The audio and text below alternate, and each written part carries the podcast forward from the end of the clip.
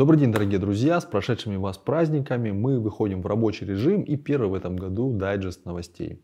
Спешу сообщить, что 2022 год начинается весьма неплохо для mHealth. Правительство России утвердило стратегию цифровой трансформации в сфере медицины до 2024 года. Она предусматривает э, в том числе перевод электронный, в электронный вид всех клинических рекомендаций по онкологии, сердечно-сосудистым заболеваниям, профилактической медицине, акушерству гинекологии и неонатологии. Это делается в первую очередь для того, чтобы интегрировать э, клинреки в будущую систему принятия врачебных решений ВИМИС. Доля оцифрованных клинреков по э, указанным профилям должна достичь 30% в этом году и уже 50% в 2023 в следующем году. Кроме того, в течение двух лет к ВИМИС должны подключиться все государственные клиники, а доля случаев лечения, которые должны автоматически сверяться с клиническими, с клиническими рекомендациями, должна достигнуть уже 80%. В стратегии говорится, что создание системы ВИМИС необходимо для ранней диагностики заболеваний, предупреждения отклонения от клинических э, рекомендаций в ходе лечения и также непрерывного наблюдения за каждым пациентом в ходе лечения. В случае успешной реализации проекта организаторы здравоохранения и врачи смогут контролировать оказание профильной медпомощи уже в автоматическом режиме. Процесс оцифровки клинических рекомендаций начался в 2020 году, и к концу прошлого года больше всего клинреков было оцифровано по профилю онкология, поскольку тематическая ВИМИС была разработана и запущена первой. А наиболее успешно, по внедр... успешно уже по внедрению ВИМИС онкологии работает Свердловская область, где в системе были задействованы данные 81 тысячи пациентов. Также правительство России выделило дополнительные деньги на развитие государственной информационной системы обязательного медицинского страхования. Средства на эти цели предусмотрены и заложены в федеральном бюджете. Правительство направит на модернизацию ГИС ОМС 1,8 миллиарда рублей. Распоряжение подписал а, премьер-министр Михаил Мишустин. В рамках ГИС ОМС будут вестись единые реестры страховых медицинских организаций, медицинских организаций и экспертов э, качества медицинской помощи. А модернизация ГИС ОМС предполагает ее сопряжение уже с единой государственной системой а, в сфере здравоохранения, ну ЕГИСЗ иначе. Минэкономразвитие внесло в правительство России законопроект, который разрешает применение экспериментального правового режима для дистанционной торговли рецептурными препаратами. Параметры этого режима еще предстоит разработать и согласовать с Минздравом. Однако сам факт уже того, что документ э, не положили под сукно, а продолжают совершенствовать, говорит о том, что включение так называемого зеленого света для дистанционной торговли рецептурными э, лекарствами это вопрос уже ближайшего времени. Думаю, не будет преувеличением сказать, что в январе 2022 года закончилась целая эпоха бумажных больничных. Теперь получить их можно только будет в электронном виде. Вообще первые электронные больничные стали выдавать еще в 2017 году. Но сначала это происходило только на добровольной основе в рамках пилотного проекта, да и то в, всего в нескольких регионах. Однако с 1 января вот этого текущего года, 2022, вступили изменения в законодательстве, из-за которых отныне выплаты пособий по временной нетрудоспособности и беременности э, и родам будут начисляться только на основании электронных листов нетрудоспособности. Как мы уже рассказывали, с нового года россиянам стали доступны электронные полисы ОМС, а уже с 2024 года при обращении за медицинской помощью можно будет предъявлять любой документ, удостоверяющий личность. А на очереди внедрение электронных рецептов. С 2023 года они полностью заменят бумажные. И все же в бочке меда не обошлось без ложки дегтя. А Новый год начался с оглашения приговора бывшему генеральному директору и основателю неудавшегося стартапа по анализу крови Terranos Элизабет Холмс. Она была признана виновной по четырем из 11 пунктов а, федеральных обвинений, которые касались мошенничества с целью обмана инвесторов. Ее вина в введении заблуждения пациентов не была доказана. Холмс грозит до 20 лет тюрьмы, штраф 250 тысяч долларов плюс реституция по каждому пункту обвинения.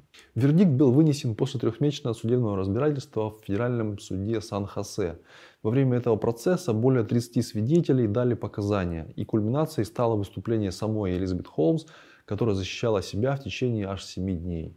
Бывший прокурор комиссии по ценным бумагам э, и биржам Джордж Демос назвал приговор значительной победой правительства и мощным сигналом Кремниевой долине о том, что мошенничество не может маскироваться под инновации. И все же хороших новостей в первой половине декабря было значительно больше. Так, инженеры японского стартапа Quantum Operation создали э, часы, которые измеряют уровень сахара в крови без игл и дополнительного оборудования. По словам разработчиков, неинвазивный глюкометр рассчитывает данные пользователя в реальном времени и может быть настроен на сбор информации по, по графику. Помимо этого, гаджет также мониторит частоту сердечных и уровень кислорода в крови. В ходе презентации на CES 2022, где компания получила несколько наград за инновации в категории здоровья и благополучия, представители Quantum Operation рассказали, что их система стала возможна благодаря прогрессу в области масс-спектрометрии. Ремешок и корпус нового гаджета выполнены из двух запатентованных материалов, которые подавляют лишние шумы при получении данных. Для запуска ключевой функции пользователь должен надеть часы на руку, активировать мониторинг из меню и подождать около 20 секунд. Компании утверждают, что итоговые результаты полностью соответствуют показателям, которые э, предлагают традиционные обычные глюкометры. А в Швеции дрон с дефибриллятором спас первого пациента сердечным приступом. У 71-летнего мужчины случился сердечный приступ во время уборки снега возле его дома в декабре. Но ему невероятно повезло. Во-первых, его близ, близкие быстро позвонили в скорую, которая отправила дрон с дефибриллятором. И тот прилетел всего через 3 минуты. А во-вторых, мимо проходил врач, который провел ему сердечно-легочную реанимацию. По данным Everdrone, в Европе около 275 тысяч пациентов ежегодно страдают от остановки сердца. Причем 70% этих остановок происходит в частном доме без дефибриллятора. И выживаемость крайне низкая, составляет около 10%. В настоящее время сервис eMate может охватить 200 тысяч жителей Швеции. Но к концу года компания планирует значительно расширить свою деятельность в Европе и Полетят ее дроны далеко-далеко над полями и лугами, где пасутся ко... Кстати, о коровах. Израильские ученые придумали, как делать молоко столь же вкусное и полезное, как у буренок, но без их участия. Эта идея уже пользуется успехом. В начале года пищевой стартап Premilk привлек 120 миллионов долларов э, в рамках раунда финансирования серии B, возглавляемой венчурной фирмой Ханака э, из Нью-Йорка и Тель-Авива. Согласно исследованию Cargill, 63% взрослого населения избегают или сокращают потребление молочных продуктов из-за непереносимости лактозы. 24% избегают молочных продуктов, чтобы снизить потребление насыщенных жиров, а еще 15% по экологическим причинам. Независимо от мотивов существует огромная потребность заменительных молочных продуктов, однако альтернативы на растительной основе часто не соответствуют вкусу, текстуре, питательности и экологичности, поэтому не являются адекватной заменой. Ремилк впервые применила масштабируемый процесс ферментации на основе дрожжей, в результате которого производятся молочные белки животного происхождения, и которые ну, не сильно отличаются по вкусу и функциям от белков коровьего молока, но не содержат лактозы, холестерина и гормонов роста. Этот процесс также значительно снижает воздействие на окружающую среду, поскольку э, в его процессе используется около 1% земли, 4% выброса парниковых газов и 5% воды, которые необходимы для производства сопоставимых продуктов в традиционном э, производственном процессе. Белок ремилк имеет те же характеристики, питательную ценность и вкусовой профиль, что и белки животного молока. Впрочем, наши ученые тоже не лыком шиты. Они разработали трехмерную клеточную модель рака молочной железы. Система достаточно точно воспроизводит поведение и состояние рака на поздней стадии и может э, стать основой для тестирования новых препаратов, которые смогут лечить заболевания даже на поздних стадиях. Статья российских ученых опубликована в International Journal of Molecular Sciences. Ежегодно у 50 тысяч россиянок диагностируется рак груди. Это одна из самых частых форм онкозаболевания и до сих пор плохо изученная. Есть много лекарств, но уровень смертности от пациентов, пациентов от этого заболевания остается высоким. Поэтому необходимо разрабатывать новые, более эффективные препараты. На начальных этапах лекарства тестируют на клетках в двумерных однослойных культурах, однако в них ну, получается плохо создать многие э, важные особенности опухоли, такие как градиент питательных соединений и продукты обмена веществ, pH и кислорода. Также не учитываются воздействие раковых клеток с внеклеточным матриксом. И ученые из Института химической биологии и э, фундаментальной медицины СОРАН и Новосибирского государственного университета предложили новую вот эту вот 3D-модель злокачественных опухолей молочной железы. Как заявляет руководитель проекта, наша модель отлично воспроизводит состояние опухоли на поздних стадиях, когда та приобрела лекарственную устойчивость и активно метастазирует. И наша цель помочь женщинам справиться с такой сложной болезнью, предложив и разработав новейшие препараты и технологии борьбы с онкологией. Их земляки из Сибирского государственного медицинского университета создали прорывную технологию гибридного искусственного интеллекта для систем управления в киберфизических системах для медицины.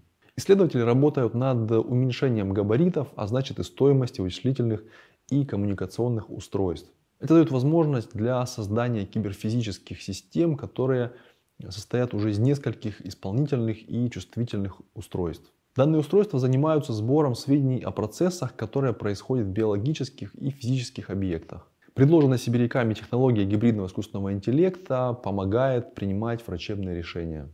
Они соединили воедино два подхода к системам поддержки принятия врачебных решений на основе загруженных данных и на знаниях нейросетей. Этот подход важен в тех случаях, когда машина не имеет широкого и большого объема данных. Разработка сибирских ученых может применяться, чтобы точно оценивать биомеханические параметры движения людей, нуждающихся в реабилитации, связанной с нарушениями двигательных функций.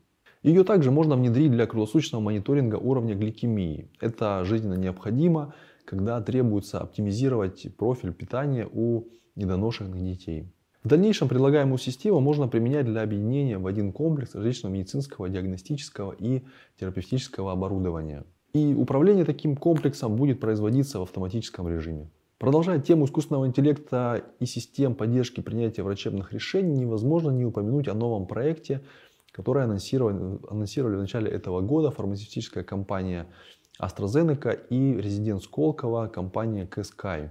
Они разрабатывают цифровые алгоритмы для ускорения интерпретации врачами симптомов и результатов исследований – Э, пациентов с хронической болезнью почек. Ожидается, что система поддержки принятия врачебных решений поможет повысить выявляемость заболевания и предотвратить негативные последствия его прогрессирования.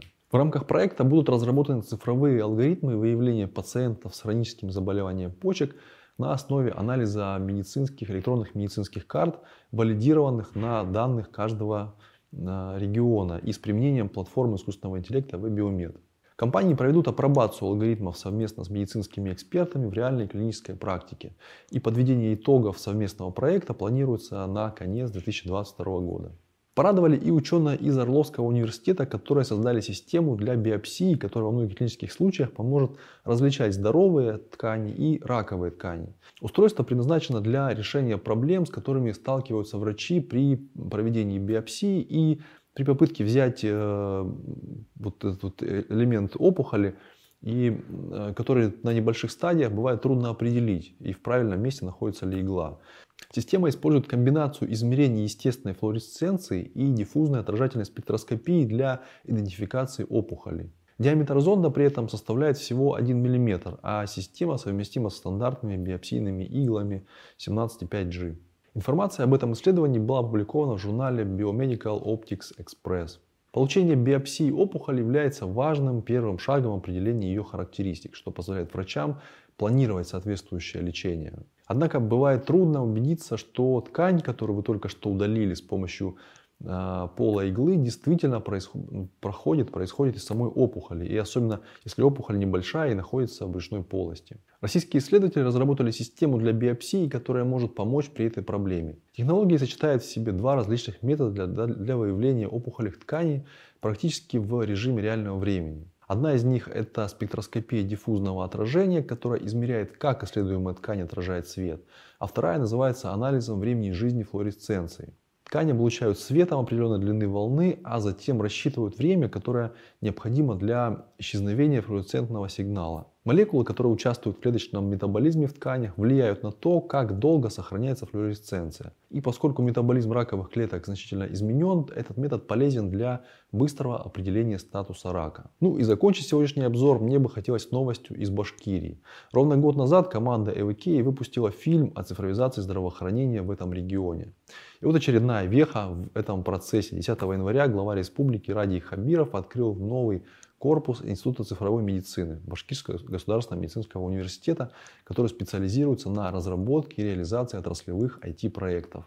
Желаем удачи институту и поздравляем всех студентов с Татьяниным днем. Успехов в учебе, свежих идей и реализации ваших задумок. До новых встреч в Уфе и на портале evk.ru. До свидания.